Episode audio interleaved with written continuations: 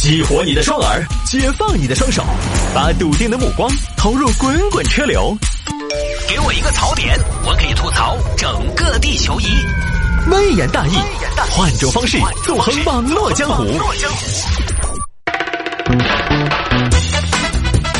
来，欢迎各位继续回到今天的微言大义。来吧，有听众朋友说摆一下这个话题：男性手机的成瘾程度更高。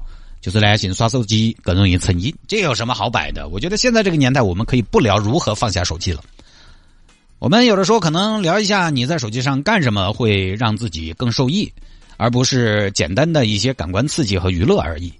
就是在聊放下手机，你前些年老说放下手机，放下手机，但事实上，你真正能放下手机的时候，其实只有在假期和晚上睡觉的时候才有可能。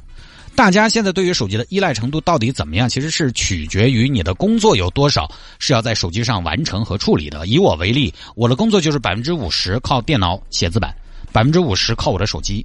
我玩手机基本代表什么呢？代表我很勤奋。我有可能在聊业务，有可能在跟听众互动。十二个微信号那也不是开玩笑，对吧？有可能是在发朋友圈，有可能是在看电影、看书、学知识。我为什么要放下手机？这个角度上来说，我手机越成瘾。越努力，如果哪天我不怎么看手机了，恰恰代表我闲下来了。就跟我的朋友圈，如果大家发现我没发广告啊，泰哥这个月不晓得好穷。所以手机成瘾要把工作和娱乐分开。实际上，我们现在所谓的放下手机，只能讨论娱乐的时候放下手机，多一些娱乐方式，而不是说工作也要放下手机。现在这个年代就是这么个样子的。都都都，大家在科技的发展之下都过成这么个样子了，很多工作确实也就是在手机上完成的。这种情况下，你鼓捣大家放下手机也不现实。当手机是一个主要的工作沟通工具，当手机可以解决很多生活和工作上的事情了，你说手机成瘾，就相当于说啊，这个人工作成瘾，爱岗敬业，有错吗？只是在娱乐的时候，我们可以适当讨论一下手机成瘾或者手机依赖。男性为啥子手机成瘾程度更高呢？也很好理解。第一呢，就是男的嘛喜欢打游戏，一打游戏呢，这个手机使用时间就长了。第二呢，男娃儿本来对数码产品的兴趣要大一些。第三啊，如果我们把它放到一个家庭里面，这个又跟家庭分工可能有一定的关系。家里边呢，一般来说可能是妈带孩子的时间多一些，相比之下，男的呢在屋头可能是个摆件哦，相对来说呢时间会稍微多一些。我们小时候都是嘛，有什么事儿都是找妈。你就是说偶尔找你爸呢，可能是为了找你妈。我前段时间就是出去玩嘛，酒店里面有个儿童俱乐部那种，那个儿童俱乐部就是做手工。你遇到这种啊，就是非常典型的妈妈在旁边陪。幺儿，这个地方应该这个样子噻。爸爸就在一边刷手机。幺儿，给你爸爸看下嘞。嗯，好看，嗯好，就结束了。当然，刷手机的时间呢，也要稍微多一些。当然，这个国家国户情况不一样。手机这个东西呢，我觉得现在就是我们不要只是把关注的焦点放在使用时长上，就是不必去纠结，顺其自然就好了。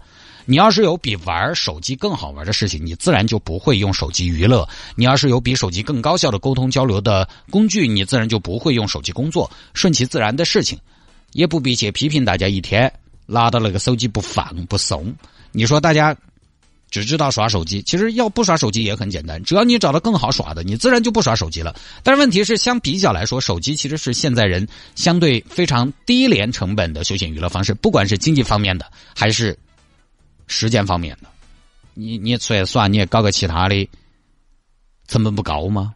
你手机最多就是充个视频会员网站嘛，网视频网站会员嘛，打游戏最多充个点卡嘛，有些游戏不那么氪金。就用点电费就好了呀，看网络直播你也可以不打赏嘛。是，我也知道出去玩安逸，我还想今天飞到这儿，明天飞到那儿，冬天滑雪，夏天冲浪。但显然，不管是我的时间成本和经济成本都非常高，时间和经济实力跟不上我天马行空的想象力。那不是相比之下，手机方便快捷，完了还好耍省钱，所以也可以理解大家现在抱着手机不放。只不过呢，手机这个东西确实我的感受也是，耍久了确实你觉得世界不真实。因为人有很多的感觉，人对一个事物和一个人的认知，它是一个立体的感觉。除了视觉，还有听觉、嗅觉、味觉、触觉。目前手机只能给你一个视觉，有的时候给点听觉。比如说一个蓝天碧海的地方，一定是视觉和嗅觉还有听觉带来的立体复杂的感觉。我们对海的认知一定是风吹到脸上的触觉，眼睛看到大海的视觉，潮起潮落的听觉，这些一系列的东西构成的。你只看手机那儿只有个图像在那儿灭半天，当然觉得不真实，因为确实就不真实。为什么大家耍久了手机会觉得不真实？包括我以前租房的时候，我自己住的时候呢，我觉得有的时候周末的时候我在家里边没事儿，我看片子看一天，我就觉得好虚幻哦，就这个原因。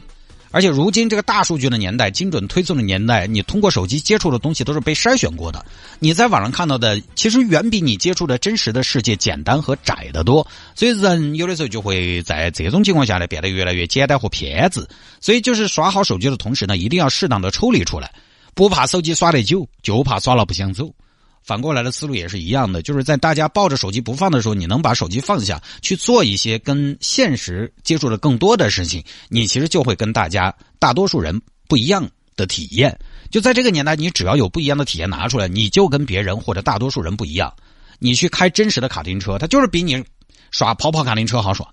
你深度耍过欧洲，就是比我在地图上去过欧洲，说出来的东西更生动、更自信，立体的体验才深刻的。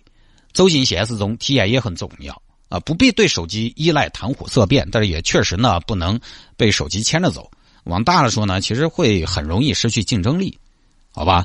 下了节目之后呢，如果大家想要在节目之外来跟谢探进行交流和互动，咱们用微信，好吧？微信也来的方便，也来的快，也来的及时，相对来讲呢，普及率也相对比较高一点。您呢，可以在手机上加我的微信。拼音的谢探，数字的零幺二，拼音的谢探，数字的零幺二，加为好友来跟我留言就可以了。如果您不介意我的朋友圈有广告的话呢，也可以加我的个人微信号，拼音的谢探，数字的零幺二，加为好友来跟我留言就可以了。那么回听节目呢，就是在手机上下个软件，喜马拉雅或者蜻蜓 FM，喜马拉雅或者蜻蜓 FM，在上面直接搜索“微言大义”就可以找到往期的节目了。